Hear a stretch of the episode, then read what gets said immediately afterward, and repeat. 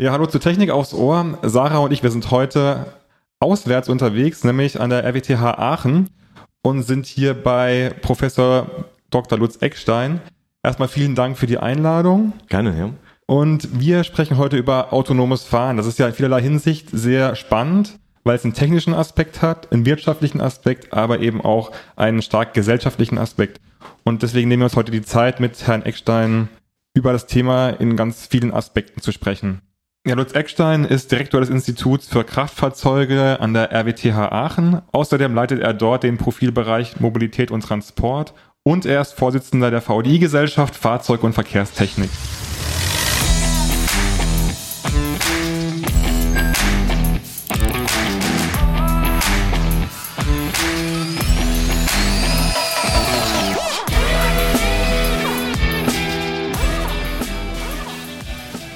Ja, schön, dass wir hier sein dürfen. Auf meiner Seite nochmal. Ich freue mich sehr auf das Gespräch.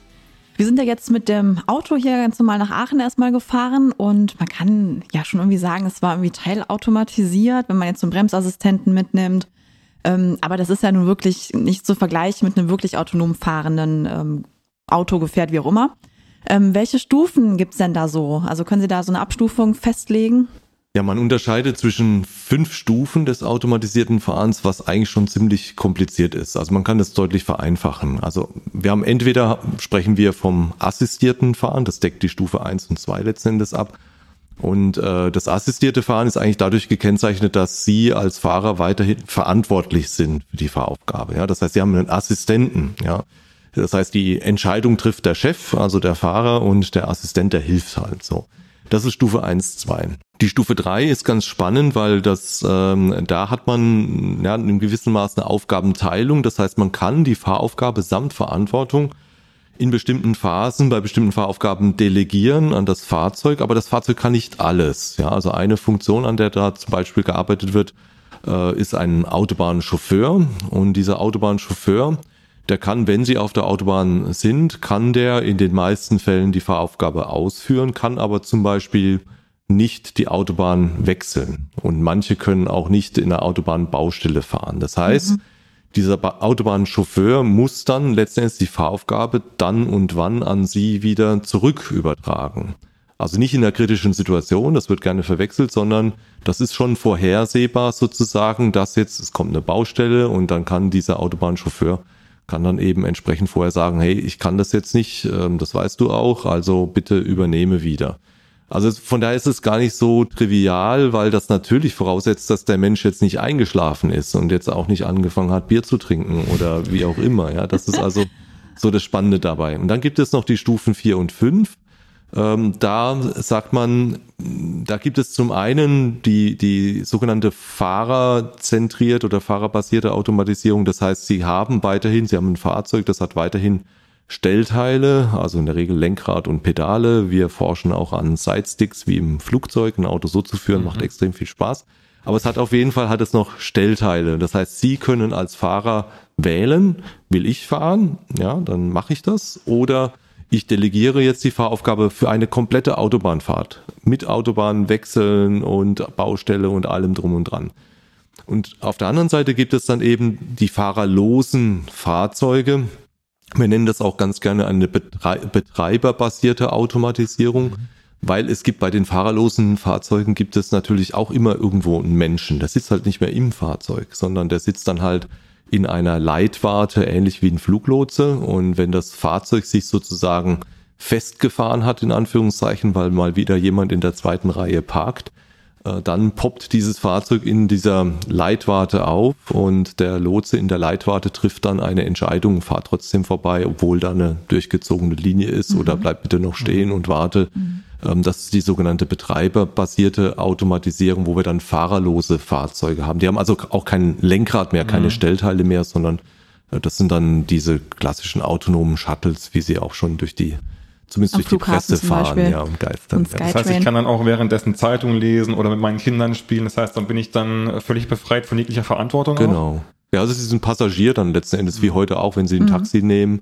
Nur sitzt eben kein Taxifahrer mehr drin, sondern das wird alles dann fahrerlos, aber eben dann begleitet durch eine Leitwarte äh, wird dann diese Fahraufgabe erledigt. Das heißt, ohne Mensch geht's dann gar nicht oder ist es einfach nur eine Sicherheitsmaßnahme am Anfang? Es ist weniger eine Sicherheitsmaßnahme als eher auch eine rechtliche Geschichte, weil ähm, sonst ein Fahrzeug zum Beispiel, ein anderes Beispiel, Sie haben einen Zebrastreifen, da steht eine ältere Dame, die weiß genau, sie braucht jetzt länger, um da drüber zu laufen. Und deswegen winkt die mit ihrer Handtasche nach dem Motto, ähm, fahrerloses Fahrzeug, fahr doch bitte. Ja, und das fahrerlose Fahrzeug hat aber die Logik programmiert, da steht ein Mensch, das ist ein Zebrastreifen, Mensch hat Vorfahrt, also darf ich nicht fahren. So, und wenn die Dame jetzt hier länger winkt, ähm, dann geht's nicht weiter. Und das kann eine Stunde dauern. Und das ist natürlich kein Zustand, der erstrebenswert ist, weil es gibt noch andere Fahrzeuge auf der Blockiert Fahrbahn. Alles. Und das heißt, da braucht man immer eine Instanz, die dann letzten Endes eine Entscheidung trifft, ähm, die irgendwo auch Risiken in sich birgt. Und äh, die, deswegen braucht man einen Mensch, der dann am Ende die, die Verantwortung trägt. Das ist im Grundsatz sowieso immer so. Also wenn irgendwo es zu einem Personenschaden kommt, äh, der Staatsanwalt, der klagt einen Menschen an. Also im Zweifelsfall den Ingenieur oder den Lotsen, den Fluglotsen. Also es werden immer Menschen angeklagt und äh, nicht ein Unternehmen. Wie kann man sich das denn genau vorstellen? Also gibt es dann wie so eine Schaltzentrale, wo dann ähm, Menschen sitzen und dann wirklich das autonome Gefährt steuern können? Also wie jetzt das Beispiel gerade mit dem Zebrastreifen und dann halt irgendwie einen Knopf drücken und sagen, okay, du kannst trotzdem losfahren. Genau, also es gibt da durchaus in der Forschung noch unterschiedliche Konzepte. Was wir jetzt in diesem äh, großen Projekt Unica Agil gemeinsam mit, äh, ja, mit 13 anderen Professoren hier in Deutschland ähm, erforschen, ist eigentlich ein Ansatz, wo wir sagen, das Fahrzeug muss immer ohne Zutun eines Menschen sicher anhalten können. Deswegen ist man auch nicht auf 5G und irgendwie Kommunikation. Mhm ähm, zwingend angewiesen. Das Fahrzeug muss immer sicher anhalten können.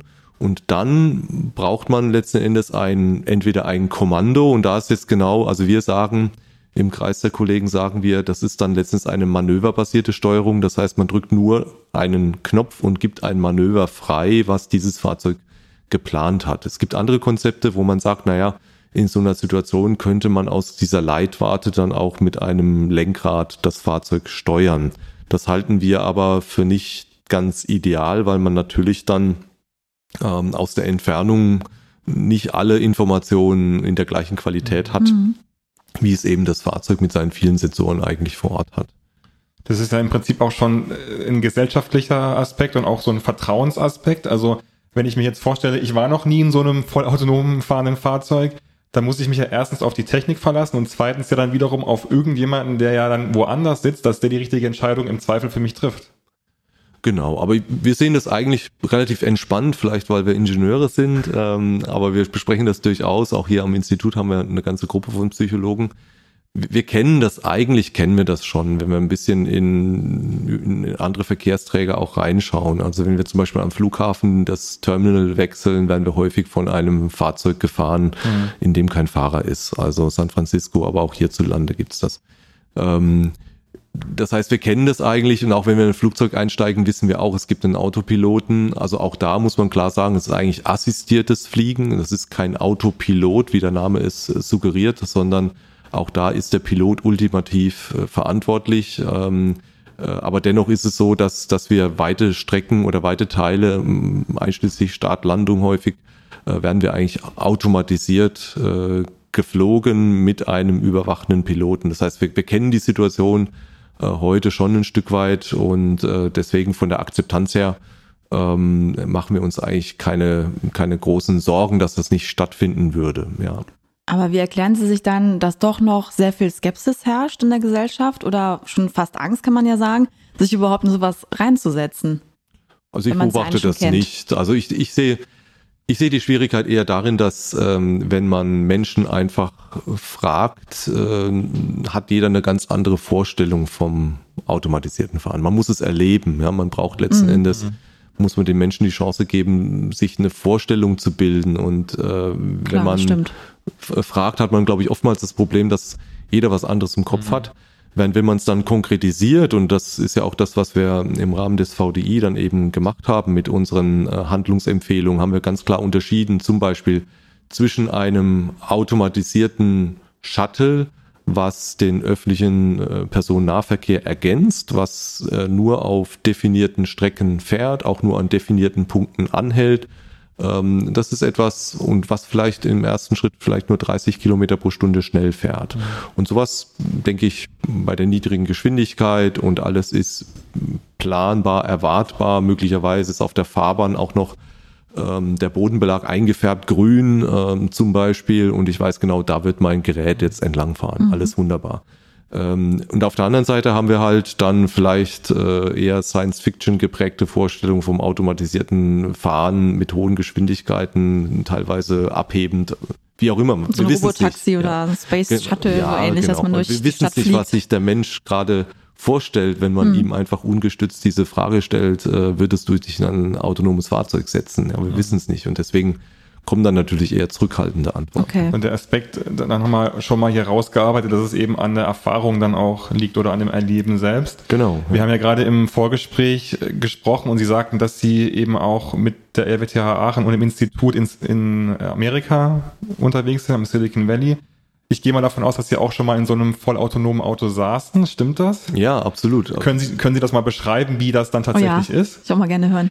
Also sind, auch da muss man wieder die, die Automatisierungslevels unterscheiden. Also was wir momentan auf den Straßen haben, äh, das sollen mal Fahrzeuge werden, die fahrerlos sind, aber faktisch muss es immer einen Sicherheitsfahrer geben, einfach aus rechtlichen Gründen. Mhm. Und das erste Mal, als ich in so einem Fahrzeug saß, war 1995. Okay. Also das ist schon okay, ein paar Tage ist auch schon ein bisschen her. her. Das war ein Forschungsfahrzeug, äh, ein Ergebnis aus einem großen Projekt Prometheus nannte sich das. Und das war damals eine Oberklasse-Limousine, mit der konnte ich dann automatisiert auf der B10 fahren äh, im Raum Stuttgart. Das heißt automatisiert. Also was haben Sie dann faktisch nicht mehr getan? Ich habe nichts tun müssen. Also okay. das Ding hat Gelenk gebremst, Gas gegeben. Das war damals schon möglich. Allerdings, äh, ja, der Kofferraum äh, war voll und das Fahrzeug hatte natürlich auch noch keine Redundanzen. Also sprich, wenn jetzt eines dieser Systeme ausgefallen wäre, dann hätte ich die Fahraufgabe dann sofort übernehmen mhm. müssen. Also das bezeichnet man heute, ist das dann assistiertes Fahren Level 2. Das heißt, ich muss weder Längs- noch Querführung ausführen, aber ich muss das Ganze immer überwachen. Und das Ziel ist natürlich, dass ich als Fahrer aus dieser Überwachungsrolle rauskomme, weil das ist ja sonst auch eher schwierig, mhm. wie ja auch ein, ein amerikanischer Hersteller immer wieder durch Presseartikel belegt, äh, dass Menschen nicht in der Lage sind, nicht willens sind, wie auch immer, sich vielleicht auch auf den Rücksitz setzen und äh, es deswegen auch gar nicht können, nicht eingreifen können. Ähm, das heißt, dieses dem Menschen die Fahraufgabe abnehmen, aber ihn immer noch überwachen zu lassen, ist eine recht schwierige Geschichte weil man gewinnt dann eben über der Zeit, wenn das immer gut geht, ein, ein Vertrauen in das Fahrzeug, was eigentlich nicht gerechtfertigt ist. Weil sobald ein einfacher Fehler auftritt, kann das Fahrzeug nicht weiterfahren. Mhm. Ja, und dann mhm. muss der Fahrer sofort rein.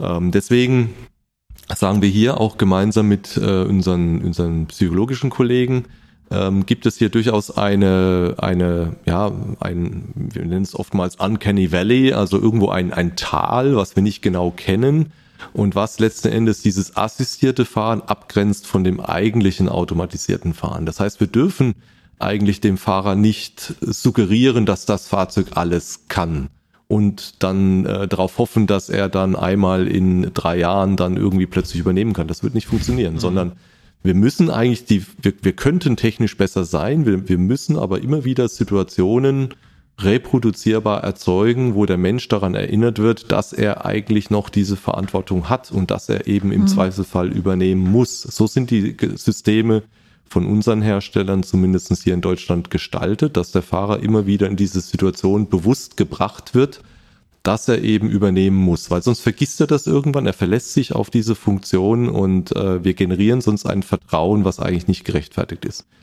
Um das jetzt zu vermeiden, muss man Redundanz einbauen. Das heißt, wir arbeiten mit drei unterschiedlichen Sensorprinzipien. Also so wie wir uns als Menschen auch nicht nur auf die auf unsere Augen verlassen oder uns unwohl fühlen, wenn man uns ähm, das Gehör nimmt oder nähme, ähm, so nutzt ein automatisiertes Fahrzeug auch mehrere Sinneskanäle sozusagen. Das heißt, ähm, konkret sind das eben Kameras, ähm, also bildverarbeitende Systeme, dann Laserscanner, LIDAR und äh, Radarsysteme. Also letztendlich elektromagnetische Wellen in unterschiedlichen Bereichen und jedes dieser Sensorprinzipien hat ähm, Stärken und Schwächen, so wie es wir es auch haben. Das heißt, wenn wir keine Sicht mehr haben, weil es extrem neblig ist, dann hören wir trotzdem mhm. noch. Und so ist es eben beim mhm. Auto auch.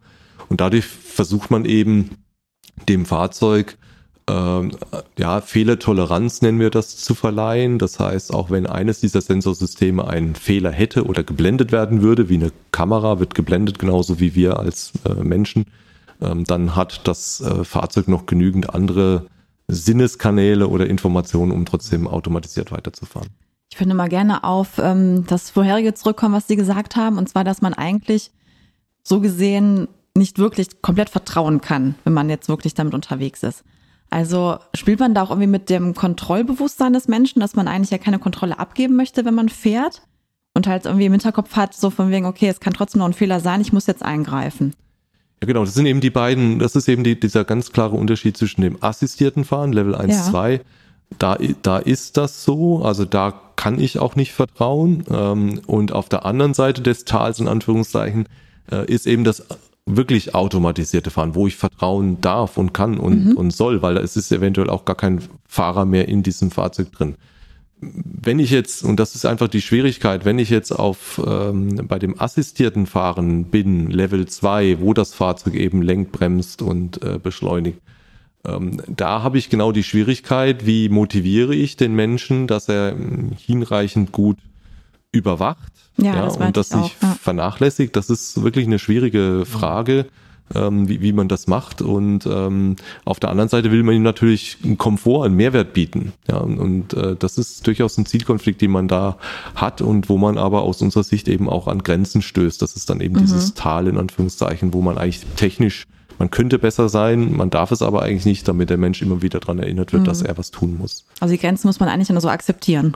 Ja, man muss die, muss die aufzeigen und man kann sie erst man muss sie auch faktisch dann technisch beheben, diese Grenzen. Mhm. Das heißt, das System muss faktisch fehlertolerant sein. Dann ist es auch zulässig, dass der Fahrer zum Beispiel während der Fahrt schläft.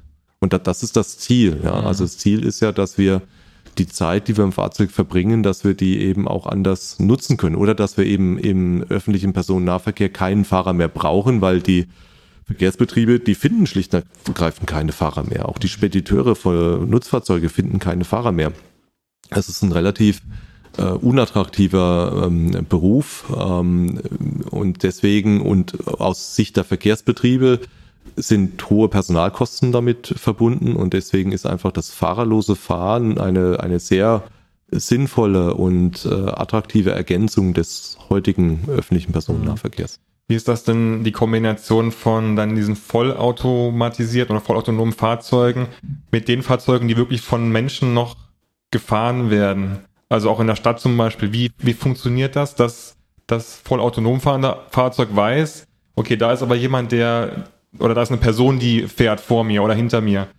Ist das nicht auch nochmal eine Schwierigkeit, die, die dann noch angegangen werden muss? Ja, also wir gehen, zum einen gehen wir davon aus, dass wir über lange Zeit Mischverkehr haben werden. Also es gab schon vor vielen Jahren gab es Forschungsprojekte, wo man gesagt hat, wir brauchen separate Fahrspuren. Es gibt natürlich in anderen Teilen der Welt, gerade in China, gibt es, äh, ja, werden Städte aus dem Boden gestampft, wo man dann vielleicht nur automatisch gefahren werden kann.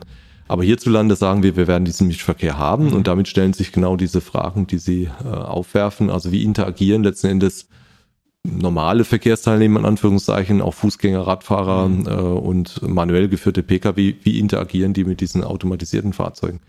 Ähm, grundsätzlich sagen wir, vom Verhalten her werden diese Fahrzeuge sich äh, sehr höflich verhalten. Sie werden sich in den Verkehr einführen. Fügen. Ja, genau, bleiben erstmal hinten dran ja, in der Schlange, ist, warten, Das ist durchaus auch eine Schwierigkeit, weil das dann auch wiederum auf begrenzte Akzeptanz stößt. Und da kommt man auch in rechtliche Fragen rein, weil wenn dieses Fahrzeug, dieses ähm, automatisierte Fahrzeug das einzige ist, was sich strikt an alle Regeln hält und insbesondere an die Geschwindigkeitsbegrenzung, dann werden sich andere darüber aufregen und vielleicht auch derjenige, der gerade diesen Shuttle-Service nutzt. Mhm. Und deswegen diskutieren wir da mit Juristen, ob es nicht sinnvoller wäre, als Kriterium, als Richtschnur vorzugeben, das automatisierte Fahrzeug muss sich in den Verkehr einfügen. Mhm. Und das hat auch folgende Logik, dass dieses Fahrzeug über eine viel bessere Reaktionsfähigkeit verfügt als ein durch einen Mensch äh, geführtes Fahrzeug. Und das ist auch etwas, was uns motiviert. Wir wollen ja einen positiven Beitrag leisten zur Verkehrssicherheit. Mhm. Und das ist, sind ja Fahrzeuge, die haben rundum Augen sozusagen. Während wir als Menschen, wir haben zwar da drei Spiegel an unserem Fahrzeug, aber wir können trotzdem nicht überall hinschauen. Mhm.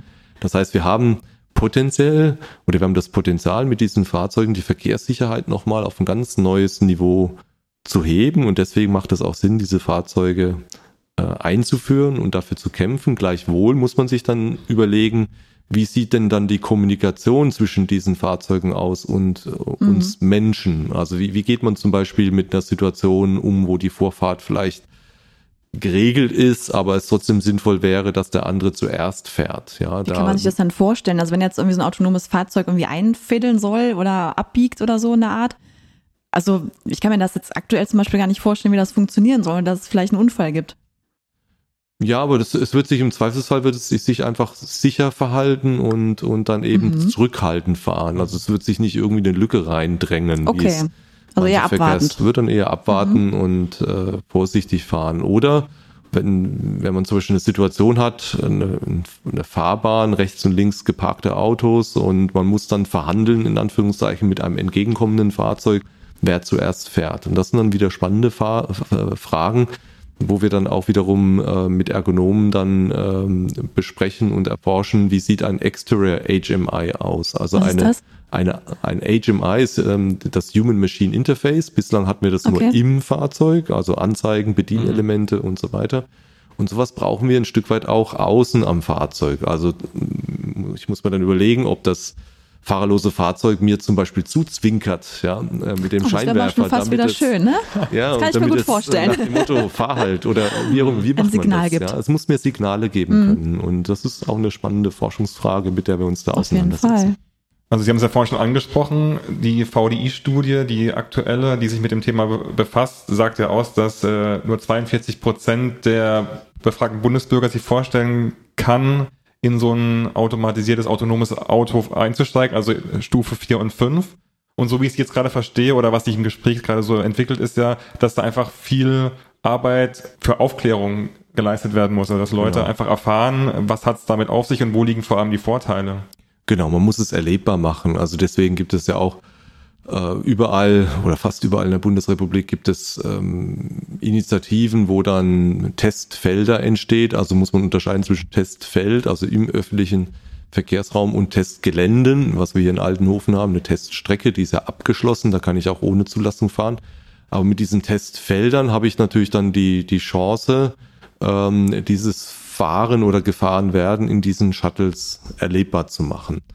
Ich habe auf der anderen Seite an der Stelle auch wiederum eine Herausforderung und wir haben ja auch im Vorgespräch so ein bisschen drüber gesprochen, Startups auf der einen Seite mhm. und dann eben ja etablierte Unternehmen auf der anderen Seite, wo dann oftmals der Eindruck entsteht, die einen, die verschlafen was und die anderen, die sind viel schneller. Ähm, die Startups sind natürlich immer getrieben durch die Suche nach Venture Capital und im Zweifelsfall. Also schnellem, schnellem Geld in dem Fall. Schnellem Geld, ja, Wagniskapital und ähm, sind darauf natürlich angewiesen. Und das führt aber dazu, dass oftmals eine nicht ausgereifte Funktion dargestellt wird. Und das kann man jetzt auch schon beobachten, dass es gibt ja bereits solche Shuttles ähm, in manchen Testfeldern, in manchen Städten. Und da hört man nicht nur Positives. Also ich will nicht sagen, dass es unsicher ist. Das würde ich nicht behaupten. Aber die Fahrzeuge fahren halt extrem vorsichtig, also nicht äh, ausgereift auch letzten Endes. Und genau, und das, mhm. das Erlebnis, was man da dann als, als Bürger hat, ähm, ist dann nicht so richtig toll und führt nicht dazu, dass man sagt, hey, ja, das, brauchen schade, wir jetzt ne? unbedingt. Ja, und das heißt, da hat man auch die Chance, in Anführungszeichen, Dinge kaputt zu machen, mhm. wenn man äh, Fahrzeuge in den Verkehr bringt, die möglicherweise hinreichend sicher sind, aber vom Komfort eben noch lange nicht da sind, wo es eigentlich sein müsste. Und äh, da haben wir einfach einen, einen Spagat, einen, einen Zielkonflikt. Ähm, man darf schon erwarten, dass äh, Hersteller, Unternehmen, egal ob das jetzt klassische Automobilhersteller sind oder IT, Unternehmen, die sich auch mit dem Thema auseinandersetzen, äh, also Unternehmen, die einen Ruf zu verlieren haben, die viel Geld zu verlieren haben, mhm.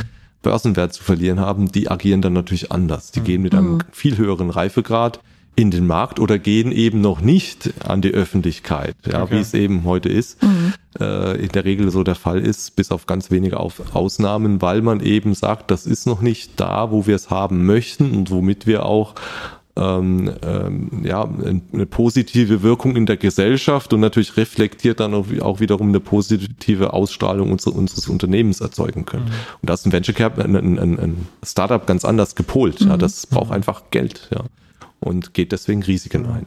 Was schätzen Sie denn, wann wir soweit sind? Also wann kommt wirklich ein autonomes Fahrzeug, was man so auf die Straße lassen kann? Also ich denke, da, da wird es losgehen genau mit diesen Shuttles, mit mhm. diesen, äh, die eben definierte Routen fahren, äh, in einer 30er-Zone eben auch nur 30 fahren müssen, wo das mhm. völlig akzeptiert ist, äh, dort anhalten, wo es kennzeichnet ist. Und diese Fahrzeuge werden wir schon in den nächsten drei Jahren sehen. Oh, okay. Ja, das geht das relativ absehbar schnell. schon. Das ist sehr absehbar. Und das ist natürlich jetzt auch nicht in, gleich überall und in beliebiger mhm. Stückzahl, sondern das ist natürlich auch ein gewisser Prozess, mhm. der da einsetzt. Ich hätte noch mal eine Frage bezüglich dem, was in Deutschland passiert. Also wir sind ja immer geprägt von Nachrichten aus den USA. Sie haben es gerade angesprochen, also Uber oder auch Tesla, die immer Schlagzeilen machen, vor allem Uber ja auch negative vor zwei Jahren, als es da diesen Unfall gab mit dem autonom fahrenden Auto, dass äh, eine Frau überfahren hat ähm, vielleicht zu dem Fall, können Sie kurz beschreiben, was da schiefgelaufen ist? Ja, das sind aus, aus Sicht, also wir haben uns, uns als Kreis von Kollegen angeschaut, ähm, die eben in dem Thema sehr aktiv sind. Ähm, und wir haben letztendlich gesagt, es sind Dinge auf mehreren Ebenen schiefgegangen. Mhm. Also das, das Erste, was erstmal organisatorisch schiefgegangen ist, ist, dass äh, Behörden ähm, Fahrzeuge mit einem völlig unzureichenden Reifegrad auf die öffentliche Straße lassen. Mhm. Das ist ein Stück weit aber jetzt äh, auch die, ja, ein Stück weit Industriepolitik in den USA. Mhm.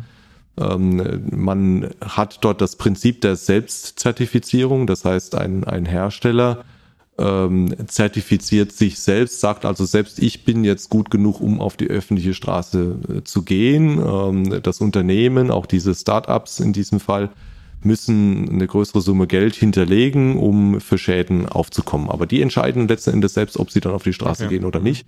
Und das ist hierzulande komplett anders in Deutschland. Ja, also in Deutschland funktioniert das so nicht, sondern da gibt es Behörden. Das ist jetzt nicht verwunderlich. Ja, aber auch schon mal sicherer auf jeden Fall. Ja, das ja. Äh, ist durchaus vertrauenserweckend. Ja. Ähm, aber führt eben genau zu dieser öffentlichen Wahrnehmung mhm. nach dem Motto, man ist in Amerika viel schneller und viel weiter. Das mhm. ist nicht so. Also das ist das Erste, was falsch gegangen ist. Das Zweite, was falsch gegangen ist, ist, dass in diesem Fahrzeug saß ja durchaus ein Sicherheitsfahrer, so wie es überall vorgeschrieben ist und auch bei uns schon lange so der Fall ist, auch wenn, wenn Sie als Automobilunternehmen äh, Tests machen auf öffentlichen Straßen, ähm, haben sie immer einen trainierten Fahrer. Und dieser trainierte Fahrer, der sollte natürlich nur, der kann das nur eine gewisse Zeit tun, der muss, muss auch wirklich trainiert sein und. Was heißt ähm, trainiert genau in dem Fall? Der muss halt genau wissen, wie, wie er, wie er äh, zum Beispiel, dass er zum Beispiel das immer die Hand am Lenkrad haben muss, so. dass mhm. er immer rausschauen muss auf die Straße. Und mhm. die, die Person in diesem Fall hat das eben nicht getan. Ja, das heißt, sie also war offenbar nicht ausreichend trainiert. Das ist organisatorisches Versagen dieses mhm. Unternehmens. Und technisch ist natürlich auch was ganz gravierend schiefgegangen, weil die Dame war ja ähm, mit dem Fahrrad, ein mhm. Fahrrad ist aus äh, Metall, das ist hochreflektiv für Radarstrahlung. Äh, jeder Serien-Notbremsassistent hätte den Fall erkannt und hätte mhm. das Fahrzeug verzögert. Und das Fahrzeug war schlicht und ergreifend nicht korrekt programmiert. Okay. Oh ja. ja. Mhm. Und das war also auch ein technisches Problem. Das heißt, ähm, die der Reifegrad dieses Systems äh, war alles andere als geeignet, um im öffentlichen Straßenverkehr zu fahren. Und sowas gehört auf die Teststrecke. Mhm. Ähm, das heißt, wir arbeiten in großen Projekten daran, dass man relevante Verkehrsszenarien identifiziert und die sowohl im Computer verfügbar macht, als auch dann auf einer Teststrecke ausspielbar macht mit Robot Objects, also dass man Fußgängerattrappen hat, Radfahrerattrappen hat, äh, Fahrzeugattrappen hat, die dann eben komplexe Verkehrssituationen reproduzierbar auf Testgeländen stellen. Mhm. Und dann kann man eben ein automatisiertes Fahrzeug, bevor man es auf die Straße lässt, eben mit diesen Szenarien konfrontieren. Und wenn man den Katalog abgearbeitet hat, kann man sagen, okay, wir sind jetzt mal für das, was wir kennen, sind wir gewappnet. Mhm. Also so müsste man eigentlich vorgehen und äh, wenn man da verantwortungsvoll handeln würde. Kann man sich das wie eine KI vorstellen, die auch ja lernt, also an verschiedenen Beispielen ein Verhalten lernen kann. Also wenn ich mir jetzt so einen Übungsplatz vorstelle, dass quasi das autonome Fahrsystem halt lernt, okay, jetzt muss ich bremsen und da ist jetzt ein Hindernis oder eine Ampel. Ja, also wir setzen natürlich KI ein, aber eben nicht so, wie es von einigen Tech-Konzernen äh, suggeriert wird und auch gezeigt wurde, auch das ist durch die Presse gegeistert. Äh, also eine End-to-End-KI, äh, wo ich letzten Endes ein neuronales Netz habe, wo ich Sensordaten reinfüttere auf der einen mhm. Seite und auf der anderen Seite steuert dieses neuronale Netz Gas, Bremse und Lenkung. Das ist keine Lösung, weil man kann in ein neuronales Netz, also was mathematisch dahinter steckt, sind Korrelationen. Was sie aber zum sicheren Fahren brauchen und auch zum überprüfbaren Fahren brauchen, sind Kausalitäten. Und sie können niemals aus einer Korrelation, aus einem mathematischen, statistischen Zusammenhang, können sie niemals eine Kausalität machen. Ähm, deswegen wird es so und funktioniert es so nicht, sondern wir nutzen in einzelnen Informationsverarbeitungsschritten, nutzen wir KI und äh, und solche neuronalen Netzen, zum Beispiel bei der Bildsegmentierung. Das mhm. heißt, wenn wir uns die Kameradaten anschauen, dann ähm, kann man mithilfe eines äh, solchen austrainierten Netzes, kann man, wenn man ein einziges Bild anschaut, kann das Netz sofort sagen, hier ist Straße, da ist ein Auto, da ist ein Baum okay. ähm, und so weiter. Da setzt man das ein. Aber man lässt das jetzt nicht, das ist nicht der einzige Informationskanal, sondern parallel dazu hat man andere Verarbeitungsmechanismen, die dann dieses neuronale Netz wieder überwachen. Also mhm. ja, man setzt KI ein, aber nicht unüberwacht. Ähm, das, ist, das ist die erste wichtige Feststellung. Das zweite, wenn es ums Lernen geht, man lernt nicht innerhalb eines Fahrzeugs, sondern man lernt immer im Backend. Auch mhm. das ist das, was jetzt ein amerikanischer Fahrzeughersteller aus dem Silicon Valley schon lange macht, ist, äh, er zieht viele Daten aus den Fahrzeugen, die im Feld sind, 30 ähm, Gigabyte pro Tag, schätzt man. Oh, ja. das ist viel, vor allem hat er viele Fahrzeuge in der ganzen Welt am Markt. Und, ähm, und der nutzt dann natürlich auch wiederum KI, um äh, aus den Fahrszenen, die er da erhebt, um da die relevanten Informationen rauszuziehen. Ja, ist ja nützlich dafür. Genau, aber mhm. wenn dann eben 100 Fahrzeuge ähm, ja in einer Situation sich nicht ganz perfekt verhalten haben und wenn er dann sozusagen dann im Backend, also äh, in der Firmenzentrale in Anführungszeichen, wenn er da dann äh, die den Fahralgorithmus verbessern kann und auf einer breiten Datenbasis abgestützt dann absichern kann, ähm, dann findet Lernen statt, aber eben nicht auf Basis dessen, was ein einzelnes Fahrzeug erlebt, ähm, lernt dann dieses Fahrzeug, sondern okay. es wird immer mhm. sozusagen kollektiv gelernt mit einer Zeitverzögerung und das Ganze auch mhm. überprüft nach dem Motto, ähm, wurde denn richtig wie in der Schule sozusagen, haben denn meine äh, Schüler das Richtige gelernt, äh, bevor sie dann auf die Menschheit losgelassen werden. Mhm. Ja. Jetzt haben Sie gerade schon angesprochen, dass auch in Deutschland schon viel passiert, was die Entwicklung angeht von diesen Autos. Sie sind ja äh, Leiter des Instituts für Kraftfahrzeuge hier an der RWTH Aachen. Können Sie denn mal sagen, was, was Sie denn konkret machen oder wie die, wie die Entwicklung gerade aussieht? Ja, wir arbeiten halt in einer ganzen äh, Vielzahl von Projekten auf zwei Ästen, kann man sagen. Auf der einen Seite geht es um die Entwicklung dieser Funktion und auf der anderen Seite geht es ganz stark um die Absicherung dieser Funktionen. Mhm. Und das beeinflusst sich durchaus, ähm, denn je nachdem, wie man die Architektur und auch die Softwarearchitektur für ein solches Fahrzeug wählt, also wie man die Intelligenz letzten Endes strukturiert, hat man auf der Absicherungsseite eben entweder viel, viel Arbeit und äh, lange Prozesse oder man kann schnell sein. Und das ist genau ein Thema, äh, was wir ganz massiv adressieren in einem Projekt, das nennt sich Unica Agil. Mhm. Der erste Teil des Namens, ähm, der, ja, der sagt schon, das ist ein universitäres Projekt, ja. wo ja. acht Universitäten zusammenarbeiten, ähm, 14 Professoren. Welche Unis ähm, sind noch mit involviert? Das beginnt oben in, in äh, Braunschweig, geht mhm. dann über äh, Darmstadt, ähm, Ulm, Karlsruhe, Stuttgart, München ah, und ja, Aachen. ein großer Kreis. Hm. Und wir in Aachen koordinieren dieses äh, Projekt. Ähm, wir haben 26 Millionen Euro zur Verfügung, was okay. erstmal viel klingt. Aber wenn man das jetzt mit Startups vergleicht im Silicon Valley, die an ähnlichen Themen arbeiten, die haben also mehr, mehr als das Zehnfache an Geld oh, okay. zur Verfügung. Mhm. Ist das Fördergeld dann? Oder? Das sind Fördermittel, mhm. ja. Nicht, nicht der komplette Betrag sind 23,3 Millionen Euro Fördergeld. Wir mhm. haben auch ein paar Unternehmen mit an mhm. Bord, die in diesem Bereich ausgewiesen sind. Und äh, wir erforschen letzten Endes einen Baukasten, könnte man sagen, Baukasten für fahrerlose Fahrzeuge, wo die Architektur dieses Baukastens eine wichtige Rolle spielt. Und zwar nicht nur, was für uns Maschinenbauer immer einfach ist, ist sich eine geometrische Architektur mhm. vorzustellen, das was auch viele Fahrzeughersteller heute schon machen, dass man also da ähm, äh, ja einen, einen physischen Baukasten hat, sondern ganz wichtig ist hier letzten Endes der Software-Baukasten, also die Software-Architektur. Und hier übertragen wir ein Prinzip, was wir alle von unseren Smartphones schon kennen, die ja mit äh, die Apps zur Verfügung stellen. Und diese Apps sind letzten Endes, wir nennen das Dienste. Also es ist eine diensteorientierte oder im Englischen Service-Oriented Software Architecture. Das Besondere an diesen Diensten ist, im Gegensatz zu einer Softwarekomponente, wie wir sie kennen, dass dieser Dienst auch immer Aussage oder Auskunft geben kann über seine Qualität. Mhm. Und diese, diese Qualität, dadurch, dass wir die Qualität des Dienstes explizit kennen, können wir ihn auch sofort ersetzen, ohne dass wir eine, einen riesen Absicherungsaufwand treiben müssen. Also da ist der Link letzten Endes zur Absicherung. Wenn, wenn wir einfach nur ein Stück Software ersetzen durch ein anderes Stück Software, dessen Qualität wir nicht kennen, dann müssen wir natürlich alles wieder komplett durch die Absicherungskette durchschleifen. Haben Sie da vielleicht ein praktisches Beispiel? Also ich finde das ein bisschen komplex zu verstehen, also wie man das jetzt genau ersetzt und äh, in der Software anders entwickelt.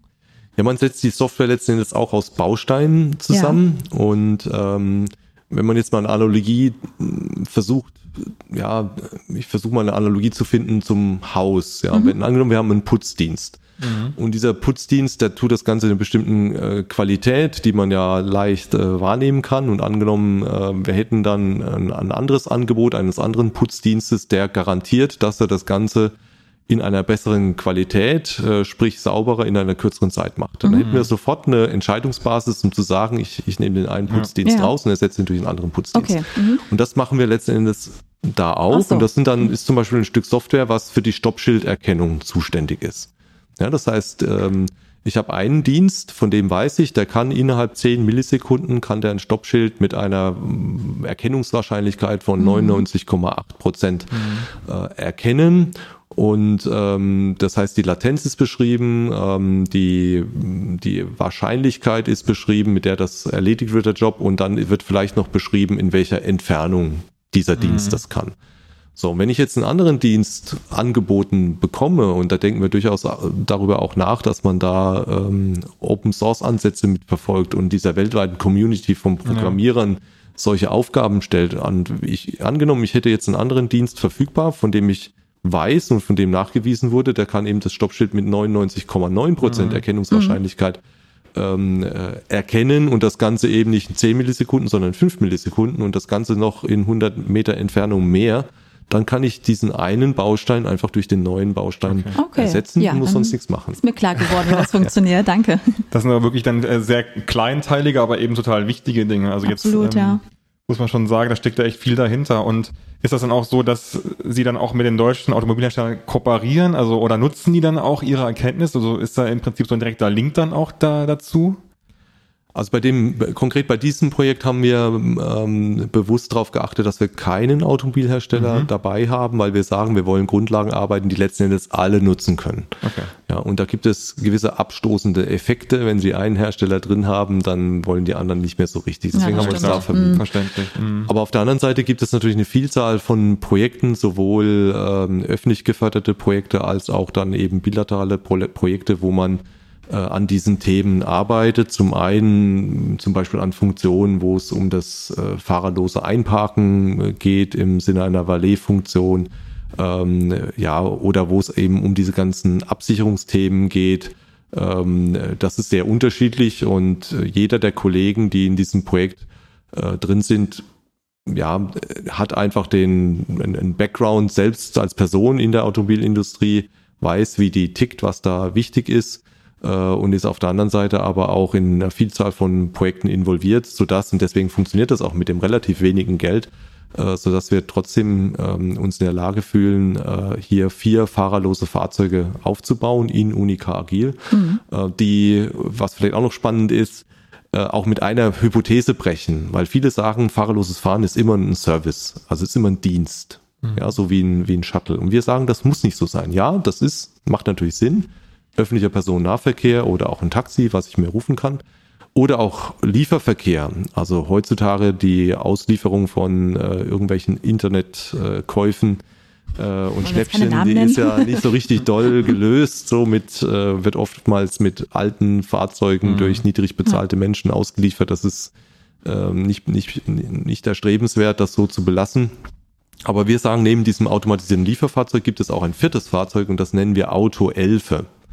Och, das war ein schöner Name. Was, was ist eine Elfe? Denn dahinter? Ja, genau. eine Elfe oder eine mir. Forschung macht einfach Spaß. Ja, das ist wirklich eine, so. Eine Elfe ist wie, wie ein, ein Butler, ähm, ja, ja ist, ist ein Familienmitglied, mehr oder weniger, was man durch die Gegend schicken kann. Also nach dem Motto, ähm, hol mal die Großeltern vom Bahnhof ab oder fahr mal die das Kinder zum Sportunterricht.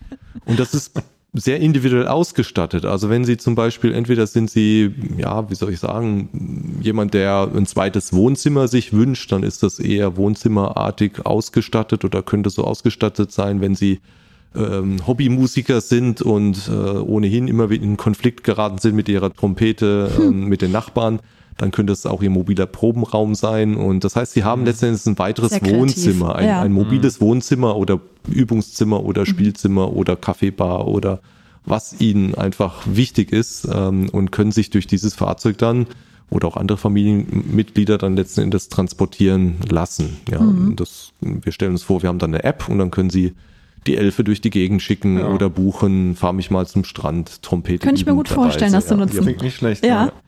Ähm, Sehr cool. Jetzt habe ich noch mal eine Frage, die nicht die Technik betrifft, und zwar noch mal diese Vertrauens- und Akzeptanzfrage. Was sind denn konkrete Maßnahmen, um wirklich die Bevölkerung da ein bisschen mehr aufzuklären und Vertrauen zu schaffen? Was sind da die Ideen? Also gehen Sie mal mit, äh, mit so einem autonomen Shuttle oder, oder Fahrzeug mal irgendwie auf Deutschland-Tour, jetzt mal ein bisschen plakativ gesagt, also gibt es da irgendwie sowas, wo man wirklich solche, solche Maßnahmen entwickelt, um das einfach mal den Leuten näher zu bringen?